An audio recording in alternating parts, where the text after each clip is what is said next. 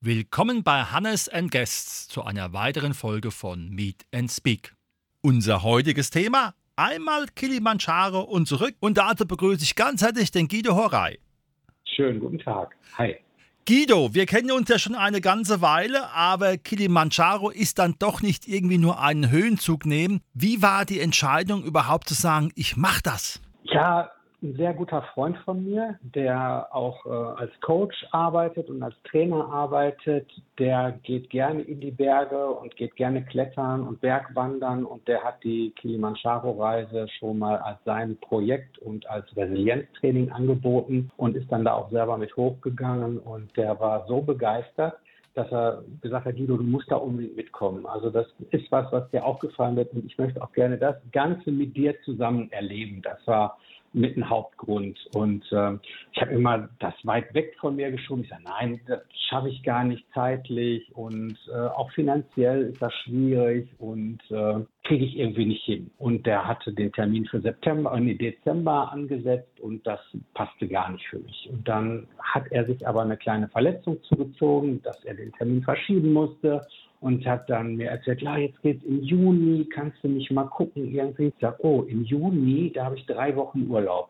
Ich sag, Mensch, dann kannst du doch mitkommen und überleg das mal gut und wird eine ganz tolle Truppe und hätte ich gerne dabei. Dann habe ich geguckt, den Zeitraum und habe dann gesehen, oh, Juni, das ist genau in dem Zeitraum, genau in der Mitte ne, von meinen drei Wochen. Und äh, da ich auch mit meiner Frau noch ein bisschen Zeit und Urlaub verbringen wollte, habe ich dann gesagt, ja, ist ein bisschen schlecht, so genau in der Mitte. Ich bin da raus, weil ich mit meiner Frau da was machen will. Und dann ähm, kamen so zwei Dinge noch zusammen. Zum einen, dass ich fünf Tage mehr Urlaub bekommen habe aufgrund eines 25-jährigen Dienstjubiläums. Dann konnte ich also aus den drei Wochen vier Wochen machen. Und ähm, er hatte die Möglichkeit, das Ganze noch eine Woche vorzuverlegen. Und dann konnte ich auch gar nicht mehr anders als Ja zu sagen.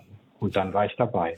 Wie muss man sich auf so eine Tour vorbereiten? Weil du wohnst jetzt, ich sage jetzt mal, eher im flacheren Gebiet. Ja, das ist richtig. Ähm, egal wie hoch du wohnst, kannst du dich nicht auf so eine Tour wirklich vorbereiten. Das Einzige, was du machen kannst, ist, dich gut zu ernähren, gesund zu ernähren, auf deine körperliche Fitness zu achten und viel unterwegs draußen spazieren gehen. Das sind eigentlich so die Basics. Weil ab einer bestimmten Höhe ähm, fehlt einfach der Sauerstoff. Da reagiert jeder Körper so ein bisschen anders drauf. Jetzt ist die Tour, die wir gemacht haben, eine der längsten Touren, weil der Körper halt äh, Zeit bekommen soll, sich zu akklimatisieren und äh, sich an die Höhe und der damit verbundenen ja, Sauerstoffreduktion ähm, zu gewöhnen. Und so haben wir das dann gemacht.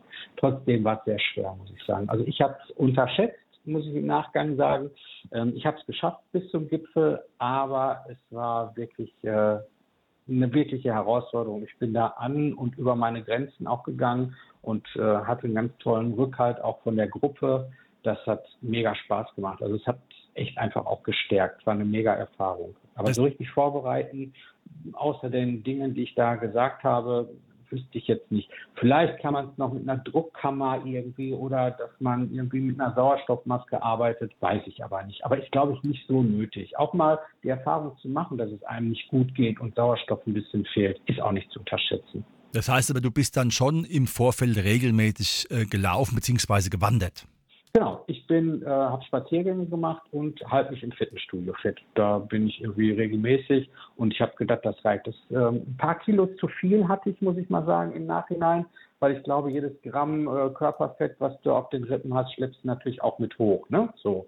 Und äh, wenn man da, obwohl da auch Leute mitgegangen sind, die aber auf anderen Touren gesehen haben, die sehr schwer übergewichtig waren, die haben es auch geschafft. Es ist irgendwann ist es nur noch Mindset, glaube ich. Mhm. Das ist ja auch durchaus Ziel, wenn man so eine Reise macht. Wie war das, als ihr dort angekommen seid? Wie ging es dann dort vonstatten? Was ist dann alles passiert und mhm. äh, in welchen Zügen und Etappen seid ihr dann aufgestiegen? Ja, es war erstmal so, dass äh, Jörg und ich uns einen Tag länger gegönnt haben in Afrika. Wir sind also einen Tag eher angereist, ähm, sind nach Arusha geflogen und haben uns da äh, in ein Hotel eingebucht. Und da sind dann auch die anderen Teilnehmer äh, einen Tag später angereist und wollten erstmal so ein bisschen ja, durchatmen und äh, ja, ein bisschen was vom Land so spüren, Land und Leute kennenlernen, die Stadt so ein bisschen ansehen und ja auch da ein bisschen akklimatisieren. Da hatten wir ein ganz tolles Hotel. Äh, es fehlte uns an nicht. Jeder Wunsch wurde uns von den Augen und von den Lippen abgelesen. Das war gigantisch. Wir am liebsten äh, gleich da geblieben, ehrlich gesagt. Aber dann kamen nach und nach die Teilnehmer an. Wir haben uns dort kennengelernt, hatten gemeinsame Essen zusammen, haben Fußball geguckt zusammen und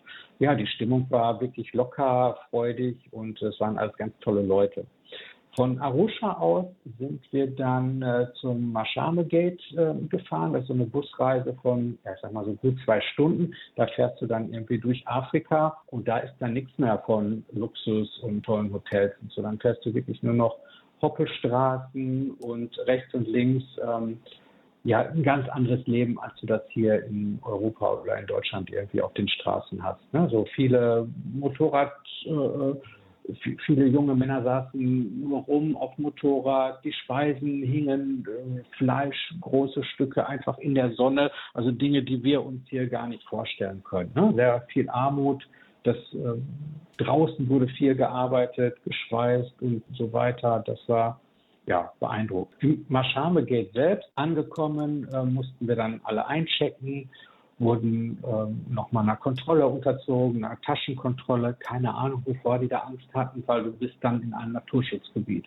Von da aus sind wir dann, ja, ich sag mal, so ein bisschen wie Dschungel losgelaufen ähm, bis zur ersten Etappe, bis zum ja, ersten Camp. Wir haben immer in diesen Camps geschlafen. Wir waren nie in irgendwelchen Häusern. Wir sind quasi vom Hotel aus losgefahren und sind dann so ein bisschen ja, in, die, in die Wildnis gefahren. Das ist wirklich so. Ne? Du hast dann da ähm, keine Toilette mehr, kein fließend Wasser mehr.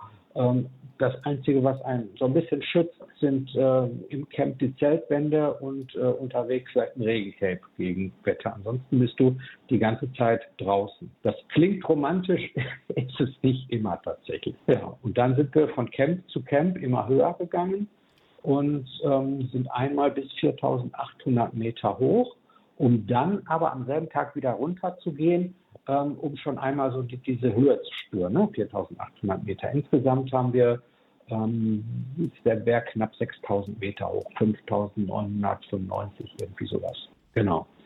Und ähm, die letzte Etappe war quasi die anstrengendste und spannendste.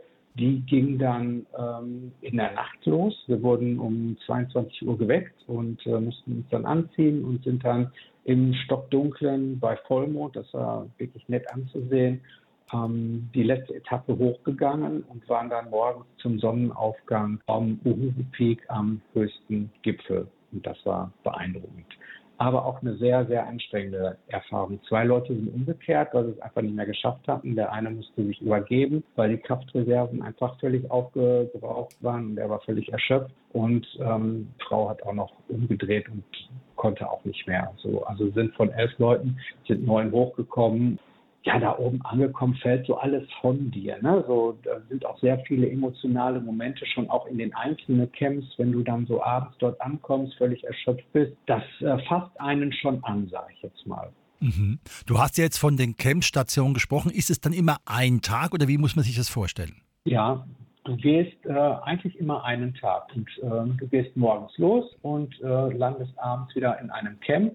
Unsere Porter hatten dann schon Zelte aufgebaut und äh, ein großes Zelt, ein Gruppenzelt und äh, unsere Schlafzelte. Und ähm, das wurde alles für uns erledigt, sodass wir immer auch im Dunkeln, wenn wir mal später angekommen sind, äh, in Afrika ist es sehr früh dunkel geworden, schon ab 18 Uhr hast du da ähm, schon die Dämmerung und Dunkelheit das, das Camp äh, war halt schon aufgebaut und dann konnten wir halt ähm, was essen zusammen, ein bisschen regenerieren und am anderen Tag dann wieder los. Also die Regeneration musste reichen, dass da ähm, ja die Nacht so ein bisschen hilft, ne? weil ähm, wir hatten nicht mal einen Tag Pause oder so. Ne? Ist, du gehst halt los, und bist halt sieben Tage unterwegs. Ne? Und das war vielleicht auch die Frage. Sieben Tage sind wir unterwegs gewesen, sind fünf Tage hoch und zwei Tage runtergegangen. Mhm. Auch mit einer Zwischenstation dann nochmal. Das heißt also, es ist ein Erwandern, weil du musst ja dich da irgendwo am Seil hängen, ne? Ja, ein, es ist ein, ich würde das, ich kenne mich nicht ganz so aus, aber ich würde es als klassisch Bergwandern bezeichnen. Du musst nicht an, mit Seil irgendwo hängen, aber es sind auch schon Kletterpartien dabei. Mhm. Aber da bist du nicht gesichert in der Richtung. Nein, nein, das scheint da nicht nötig zu sein. Die Porter passen auch gut auf und zeigen einem, äh, gehen vor, zeigen einem, wo man hintreten muss und äh, das ist eigentlich gut zu bewältigen. Mhm. Hast du dann den Rucksack voller Müsliriegel gehabt oder wie hast du dann? Ja, tatsächlich ja. Ich habe äh, immer eine 4 Liter äh, Wasserblase im Rucksack gehabt und äh, eine Regenhose, eine Regenjacke, vielleicht nochmal eine Fließjacke, weil äh, du weißt nie, ne, wie es Wetter wird. Und ähm, ja, ganz viele Müsliriegel, damit du wirklich äh, über den Tag ähm, kommst, weil so viele Mahlzeiten gibt es unterwegs ja nicht. Mhm. Und das Schuhwerk ist vermutlich auch entscheidend. Genau, ich habe ähm, Schuhe mitgehabt, die schon äh, fünf, sechs Jahre habe und gut eingelaufen sind. Und trotzdem ist es mir beim Runtergehen dann passiert, weil du hast beim Runtergehen eine ganz andere Belastung als beim Hochgehen, dass ähm, ich mir eine Blase gelaufen habe und äh, mit dem C vorne angestoßen bin, sodass ich heute immer noch einen blauen C habe, obwohl das schon ein paar Wochen her ist jetzt so. Also Schuhwerk ist sehr entscheidend. Mhm.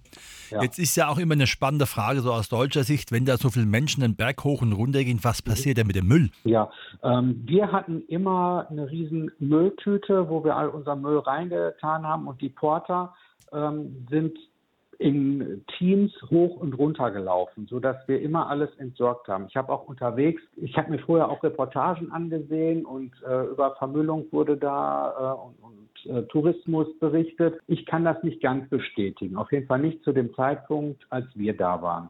Das war ja so ein bisschen Ausläufer auch noch der Regenzeit. Und äh, na klar lag mal irgendwo ein Papier, was irgendwo hingeweht wurde. Aber von Vermüllung will ich da, das war weit entfernt von Vermüllung. Und unser Müll wurde immer eingesammelt. Wir haben das gesammelt und es wurde immer runtergebracht auch. Ja. Nochmal kurz zu deinem Gipfelerlebnis. Du hast ja. es ja schon ein bisschen beschrieben.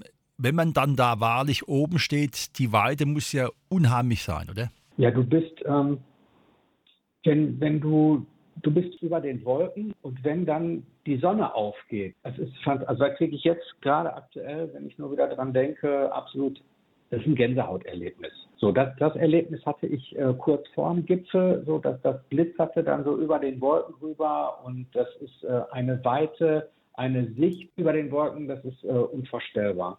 Und um dich herum teilweise Schnee und das sieht ein bisschen aus wie Gletscher und glitzert alles. Das ist äh, fantastisch. Wie viele Kilometer waren jetzt ungefähr dieser Aufstieg, wenn man das zusammen addieren würde von Camp zu Camp? Auf glaube, einen Marsch? Es waren insgesamt unter 70. Mhm. Das heißt also, es sind dann schon zwölf Kilometer so im Schnitt am Tag gewesen. Ja, manchmal mal mehr, mal weniger. Es können also, also unter 70, ja, unter 65 schätze ich waren es ungefähr. Ähm, wir sind aufgestiegen. Das erste Camp war auf einer Höhe von 1700 Metern. Da sind wir gestartet. Mhm. Ja, genau. Wenn du jetzt so mal noch diese Reise passieren lässt, ähm, ja. Was waren für dich die fantastischsten Momente? Ja, also Magic, Magic Moments, ne? Ja, Magic Moments, genau, die ja, Magic Moments. Mich, lass mich überlegen. So magische Momente waren für mich, oder wenn mich die, die Porter so motiviert haben, also du hattest immer ein, zwei Porter an deiner Seite, die auf dich aufgepasst haben und deren Ziel war es, dass du dein Ziel, also den Gipfel erreichst. Und die Gespräche, die, die wir da hatten und die Motivation, die sie uns gegeben haben und äh, auch wie sie auf uns aufgepasst haben, gebremst haben an bestimmten Stellen. Ne? So Pole, Pole wird in Afrika gesagt, langsam, langsam.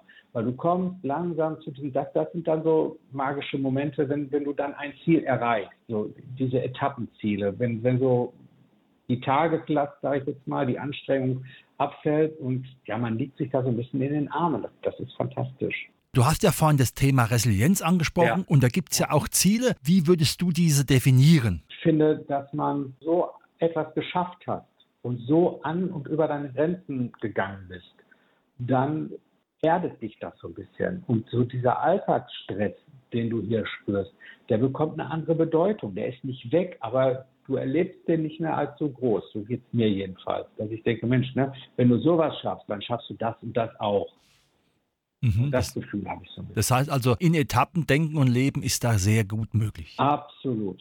Absolut. Gerade auch, ne, wenn man den Berg hochgeht, sind wir oft angehalten worden, wenn es so höhere Stufen oder Felsen zu überqueren dass wir immer gucken, wo wir Zwischenschritte einbauen, dass wir nicht das Bein, den Fuß so hoch setzen müssen, um dann die volle Kraft aufzuwenden, sondern dass wir so kleine Steps machen. Und auch das ist was, ne? So überall mal gucken, ähm, wenn du das überträgst auf die Arbeit oder auf dein Leben, dass du überall guckst, wo kann ich noch einen Schritt Zwischenschritt einbauen? Wo muss ich mich nicht so doll anstrengen, sondern kann auch mal irgendwo zwischendurch ein bisschen durchatmen oder kleinere Schritte machen? Wunderbar. Was kostet dann so eine ganze Reise? Weil da ist ja jetzt neben dem Hotel natürlich noch der Flug dabei und natürlich mhm. auch die Begleitung von oben nach unten. Mhm. In welchem Rahmen hält sich das und sind die Gruppen ungefähr gleich groß? Das der Preis.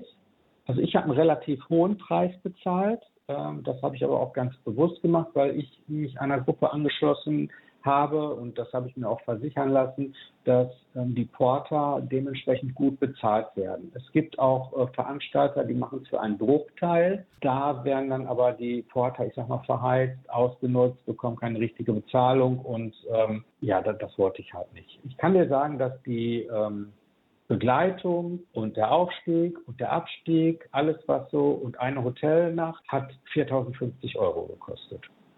Dann kommen die Flüge noch dazu und dein Equipment, wenn du es nicht hast und äh, das war es dann so fast, obwohl das schon eine Riesenstange Geld. Also das heißt also, man spricht dann auch schon von einem eher einmaligen Event und nicht, das brauche ich nochmal. Ja, eigentlich ja, aber ähm, wir sind in dieser Gruppe innerhalb dieser kurzen Zeit so eng zusammengewachsen und haben uns echt so befreundschaftet und die ganzen Erlebnisse und die Wanderung hat uns so zusammengeschweißt, dass wir uns ähm, regelmäßiger treffen wollen und in Kontakt bleiben wollen.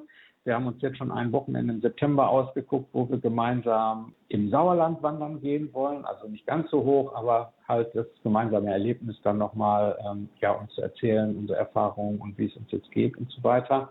Und ähm, ich weiß, dass der Jörg ähm, weitere Reisen als äh, Resilienztraining anbieten wird. Und äh, ich glaube, in diesem Jahr oder im nächsten Jahr findet noch ähm, die Besteigung des äh, Himalaya statt.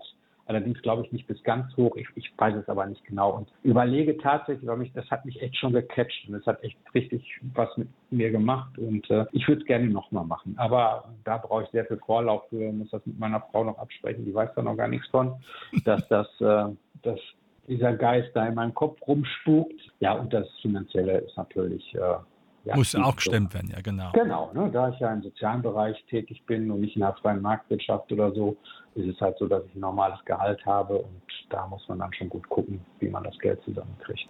Wunderbar. Also man sieht ähnlich wie bei unserer AAD-Ausbildung vom Deutschen Institut für konfrontative Pädagogik, da kann durchaus was zusammenwachsen, wenn man so eine Reise macht. Absolut. Super, herzlichen Dank. Das war unser Thema. Einmal Kilimanjaro und zurück mit dem Guido Honner. Herzlichen Dank, dass du Auskunft vergeben hast und vielleicht bekommen jetzt mehr Leute Lust, nicht nur in Deutschland, sondern auch dort zu wandern, weil es einfach ein einmaliges Ereignis ist. Vielen Dank, lieber Guido. Sehr, sehr gerne. Danke für das nette Interview.